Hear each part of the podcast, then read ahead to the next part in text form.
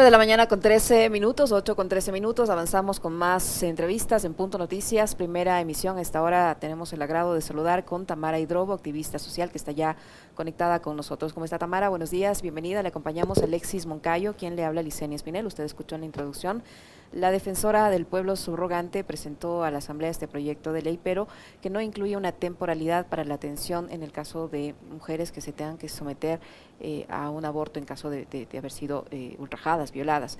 Eh, ¿Qué debería contener esta normativa? ¿Qué aspectos fundamentales deberían estar incluidos en este proyecto de ley? Buenos días, bienvenida. Bienvenida, buen día. Buenos días, Alexis Licenia. Muchísimas gracias por el espacio. Bueno, el proyecto de, de ley está, está ahí, ha sido construido eh, por varias voces. De hecho, Surcuna, que es la organización también que está en Ecuador, ha sido pues la que ha coordinado un poco ese trabajo. Hubo una invitación a activistas feministas de los movimientos de mujeres a contribuir en este proyecto. Entonces, certeramente es un proyecto que viene y proviene desde las voces de las mujeres, desde la realidad de las mujeres del país.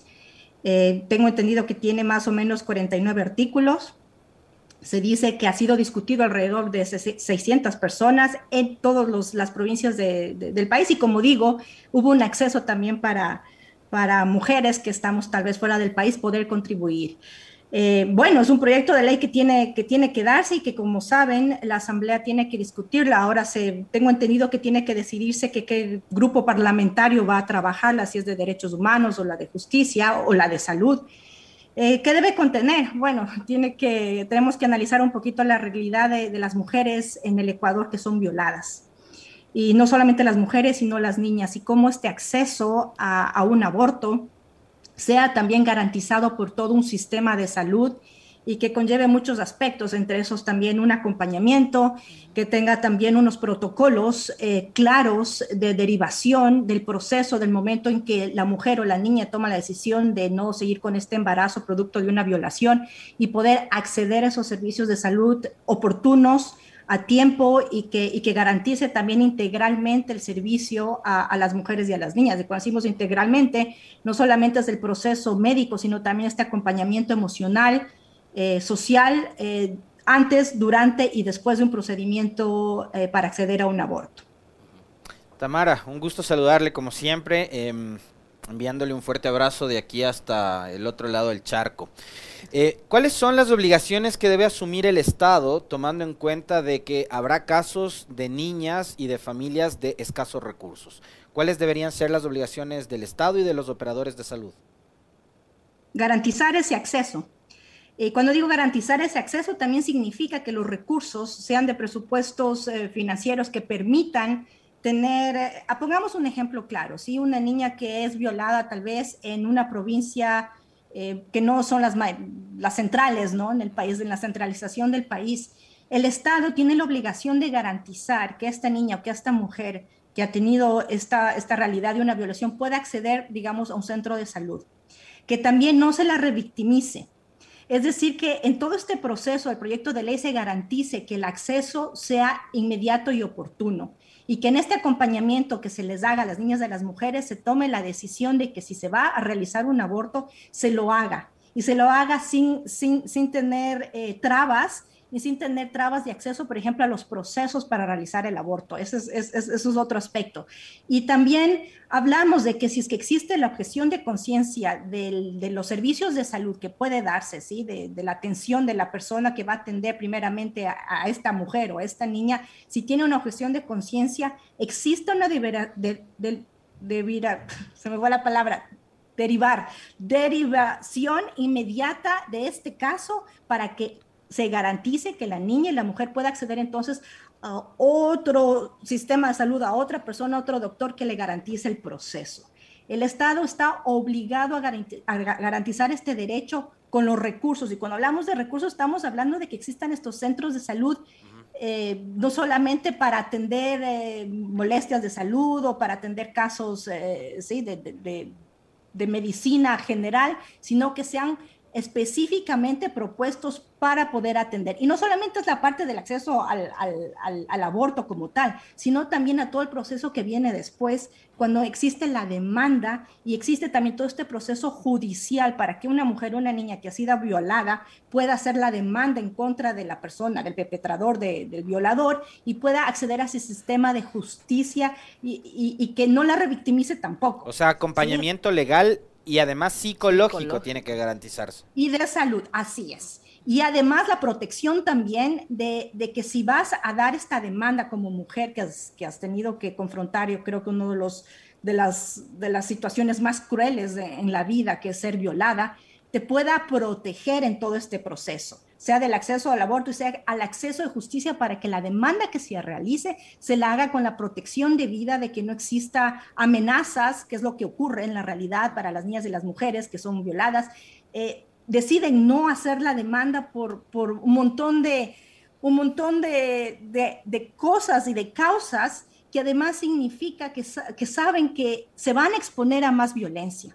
Entonces deciden no hacer la demanda porque ya estás en un proceso de, recuperación, de, de, tratar de acceder al aborto y encima más sabes que el sistema de justicia no funciona y no te va a asegurar un proceso legal con el cuidado que se requiere y con la protección legal y emocional que se requiere cuando una mujer y una niña ha sido ultrajada. Tamara, la defensora del pueblo al presentar este proyecto ha señalado que la ley no debe contar o no debe contener o incluir un artículo que determine en qué mes o en qué día puede interrumpirse el embarazo en un caso de violación, sino que es un tema que debe ser parte de un análisis de una junta médica con el acompañamiento, como usted lo señala, psicológico y social. ¿Usted coincide con ese criterio? ¿No debe estar especificado la temporalidad de cuando una mujer que ha sido víctima de una violación puede o no hacerse un aborto? Así es, la, realidad de, la, de, las mujeres, eh, bueno, que, deciden no seguir con un embarazo es única y es diversa como el cuerpo lo es y como la situación lo es. En términos de, acceso al, embarazo, digamos, en, países, por ejemplo, en el que yo vivo, que es el, aborto libre, es, es, legal, es accesible, estamos hablando de las 12 semanas. Y, y, aquí creo que también viene esta parte de la discusión que existe en la sociedad, en las sociedades latinoamericanas. Yo escuchaba antes, ¿sí? los temas sensibles. Y son sensibles porque, porque conlleva el cuerpo de las mujeres y la vida las mujeres como, como seres humanas gestantes. Eh, entonces todo se vuelve sensible y todo se vuelve controversial. A las 12 semanas eh, es como un, periodo que, se comprende y se entiende que no es un feto, sino en un, embrión. A partir de las 12 semanas ya se está hablando de un feto. Y es decir, esto tiene que, en las discusiones científicas, tiene mucho que ver con el desarrollo que se da del embrión, eh, cuando el sistema nervioso empieza a construirse, cuando el corazón empieza a latir. Eh, y de ahí ya el proceso también de acceder a, un aborto es diferente, porque antes de las 12 semanas los abortos pueden realizarse con pastillas, con medicamentos. Y esto es un proceso natural como los abortos espontáneos. Posterior a este periodo, ya cuando tienes eh, una gestación que ya no es un embrión, sino que ya es un feto, el procedimiento es diferente.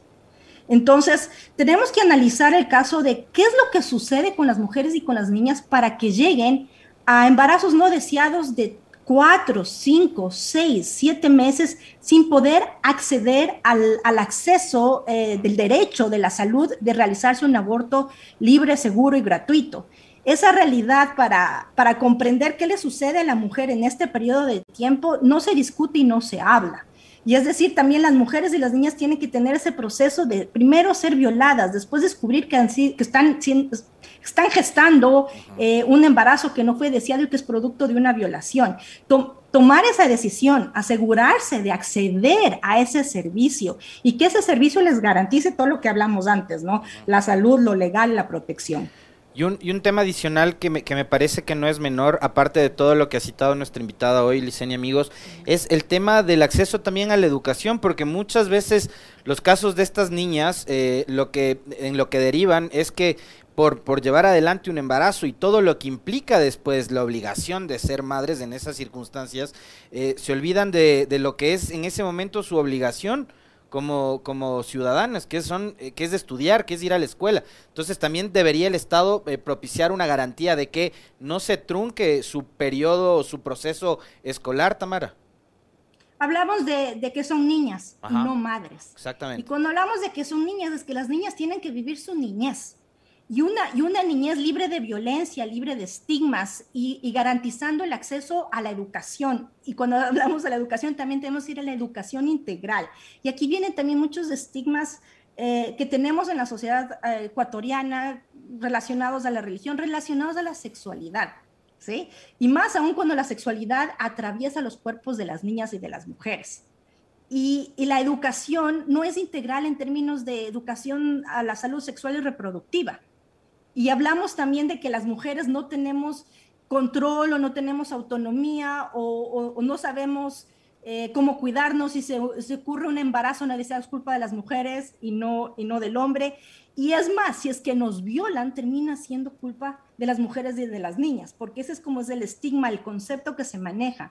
Entonces, el acceso a la educación es integral y el Estado tiene otra vez que garantizar, está obligado a garantizar eh, la salud, la educación y que la niñez, las niñas y los niños vivan una niñez libre de violencia. Cuando una niña es violada, es ultrajada usualmente y sabemos que es por una persona de su entorno.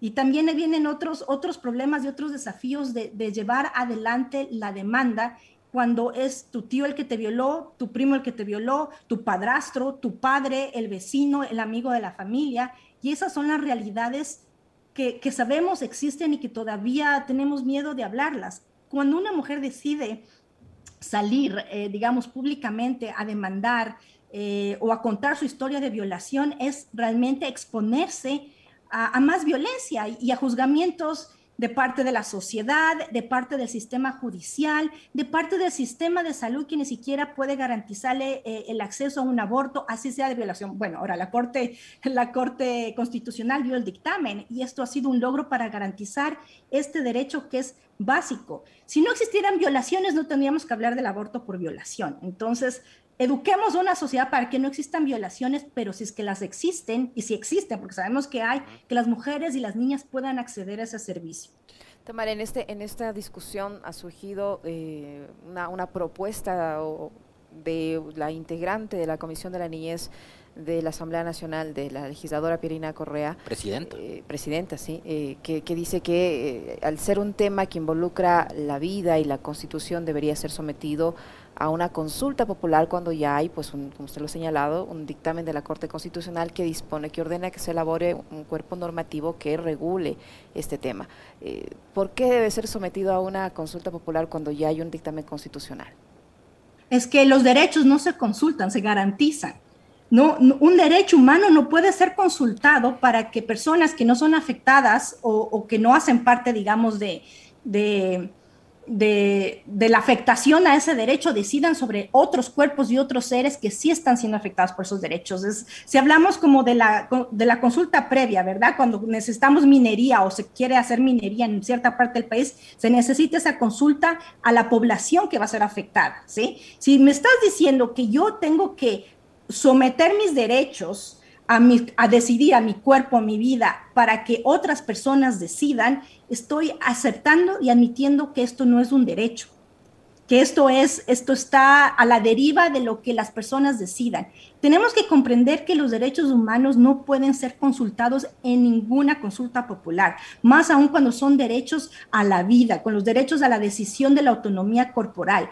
A mí me parece un disparate, por no decir otra palabra, eh, que se pretenda todavía ah, consultar derechos humanos, pero esa es la realidad del país y estamos viendo lo, que sucedió con Pierina Correa. Yo ayer realmente estaba eh, más, más impresionada indignada, realmente harta, harta de que todavía vivamos y tengamos que experimentar este tipo de realidades eh, donde un nombre, un apellido o una posición política termine afectando o termine pretendiendo afectar el acceso a los derechos humanos de las mujeres o de otras personas. En este caso estamos hablando de las mujeres y de las niñas. Entonces, que, que se pretenda someter a los derechos humanos a una consulta es un disparate. Los derechos se garantizan y los estados están obligados a garantizar esos derechos. Es obligación de los estados garantizar ese derecho. Y se diga ya con la Corte Constitucional que que esto es un derecho que tiene que más bien trabajarse en términos de definir cuál es el proyecto de ley, qué conlleva la ley, qué tipos de artículos, cómo vamos a hacer para que el Estado ecuatoriano garantice el cumplimiento de esta ley, qué tiene que tomarse en cuenta las realidades en provincias que, no son iguales en la costa, en el oriente, en, en la sierra ecuatoriana, cuál es la realidad de los números, de los estudios que sabemos de las niñas que son madres que Ecuador lidera en la región, la, realidad que hay adolescentes que son madres, ¿qué estamos haciendo con todos esos datos y esa realidad para que para revertir eh, todo esto y para garantizar que las niñas y las mujeres puedan tener vidas libres de violencia. Y eso significa también vidas libres de intervenciones religiosas y dogmas religiosos en, en las decisiones autónomas de los cuerpos. A propósito de este tema y de las actuaciones públicas de doña Pierina Correa. Tamara, hace segundos nada más, antes de entrar al diálogo con usted, conversábamos con Juan Cristóbal Zoret de la bancada de UNES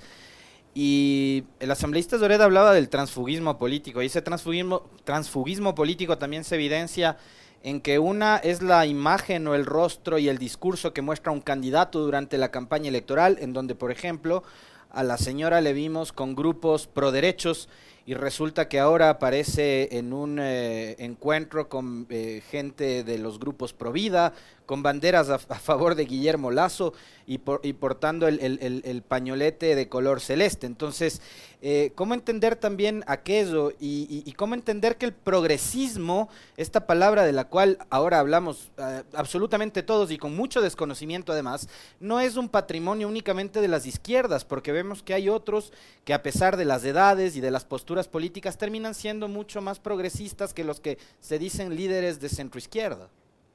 Eh, es, es, una burda burla, ¿verdad? yo hablaba ayer del purple washing. Eh, el color morado, el color púrpura, eh, significa y representa la, lucha feminista. y ver a Pierina Correa haciendo campaña con los pañoletes, asumiendo ese pañuelo, robándose ese pañuelo, para poder ganar los votos de estos grupos de mujeres y de, y de movimientos mujeres, inclusive quizás hasta feministas en el Ecuador, para poder acceder a la asamblea y después salir con, con su agenda provida. A mí no me gusta mucho lo, lo, de provida, pero es lo que se comprende, ¿no? Para mí la provida es la provida de las mujeres. Así es. Pero es, es, es el, la etiqueta que se le ha dado a este movimiento anti, anti vida de las mujeres y, y, y defensa de, de, los embarazos no deseados y luego salir eh, públicamente, inclusive tengo entendido que hasta, hasta con niñas que fueron víctimas de, de, violencia, con bebés en manos, y, tratar y pretender de poner una agenda que nunca abiertamente la dijo eh, durante la campaña y llegar ahora, hizo mutis hasta que llegó a la asamblea y ahora sí, y ahora sí a, abrirse, a salir del closet pro, pro, pro vida a promocionar este tipo de, posiciones en contra de, un dictamen constitucional, en, contra de, la obligación que ella misma tiene como ah, legisladora, de, legislar y fiscalizar y cumplir con lo que tiene que cumplir, más allá de sus creencias personales. Yo creo que no tenemos que tratar o pretender de imponer nuestras, nuestras visiones. A las feministas nos dicen que queremos imponer. No, no queremos imponer. Lo que estamos aquí es una lucha desigual de tratar de hacer la voz de, una realidad que es negada, que es, que es ultrajada constantemente para poder equilibrar un poquito las fuerzas y decir, estos son nuestros derechos y esto es lo que estamos pidiendo. Ni más ni menos, simplemente derechos. Y, tener un asambleísta que llega con, su o pretende eh, imponer y posicionar sus, sus, dogmas morales y religiosos de esta forma, es triste. Entonces yo sí he estado esperando que la bancada de UNE se pronuncie sobre, sobre lo sucedido con Pierina Correa, pero obviamente el caso del Contralor y de Celi está acaparando todo y siempre los asuntos sensibles de, los cuerpos de las mujeres y de las niñas quedan a segundo plano cuando hay cosas que afectan más al país, ¿no?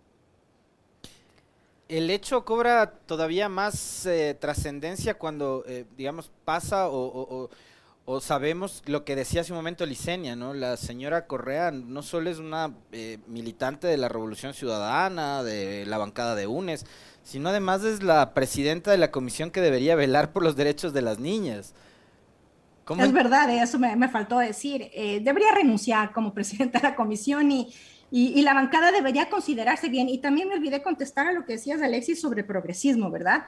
¿Qué, qué definimos como progresismo? ¿Qué es ser progresista cuando tienes un gobierno de derecha, abiertamente de derecha, tomando posiciones que históricamente le pertenecieron al progresismo, hablemos del, del, Día del Orgullo LGBTI y digo LGBTIQ más, eh, desde la derecha y tenemos el bloque que se considera progresista con una asambleísta, además del perfil que tiene Pierina Correa por ser no solamente la hermana de Rafael Correa, sino por haber eh, sido la asambleísta nacional más votada, eh, con unos discursos súper conservadores y hasta fundamentalistas. Entonces, ¿qué es ser progresista? y yo también planteo ¿dónde se encuentra, dónde cabemos los feminismos diversos dentro de ese progresismo? Porque también tenemos feministas en el país que están más alineadas o que están haciendo barra o que están inclusive eh, reconociendo todo este trabajo que está haciendo el gobierno de derecha desde sus feminismos.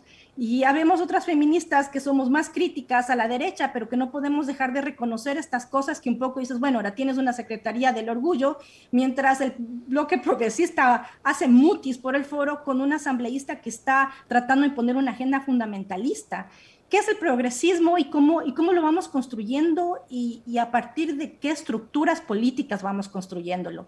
Y ahí las feministas tenemos que empezar a, encontrarnos, a conocernos, feministas populares, eh, migrantes, de todas las alas y tratar de plantear también propuestas al progresismo para poder llegar a, propuestas más allá de, de campañas o de discusiones en redes.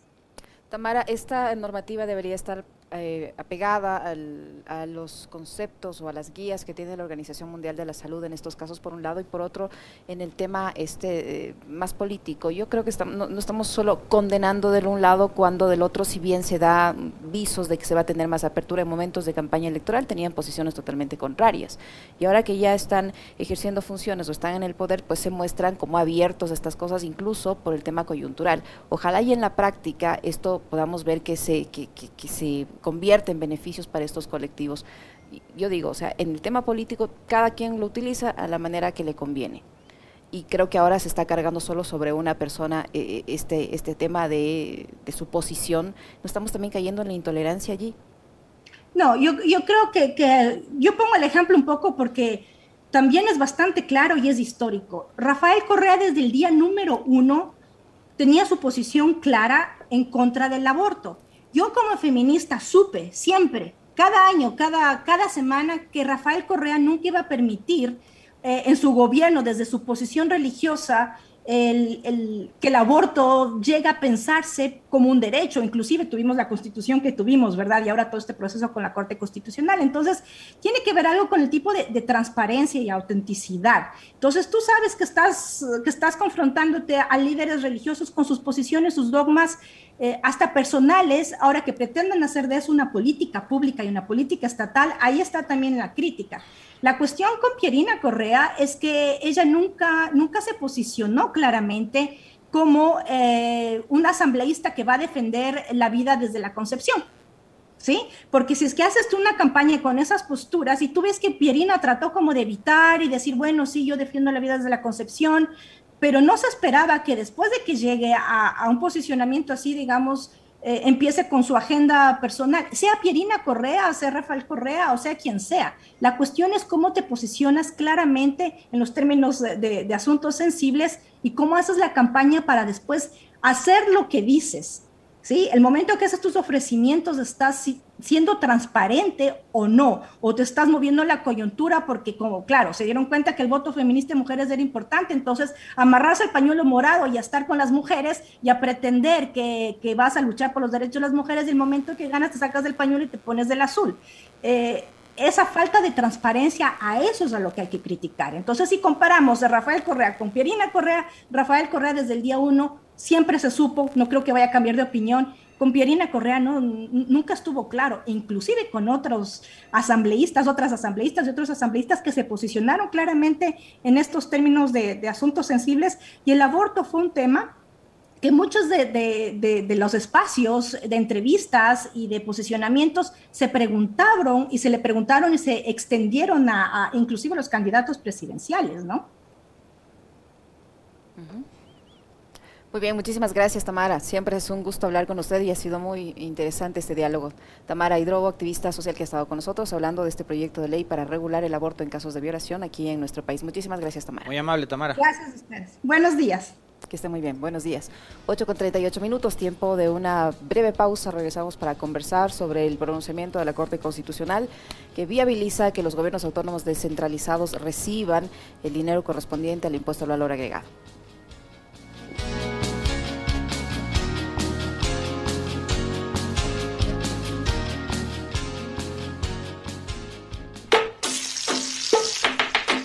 Te traemos novedades, curiosidades y datos perturbadores. Somos más que un noticiero, somos perspectiva, contexto, investigación y sátira.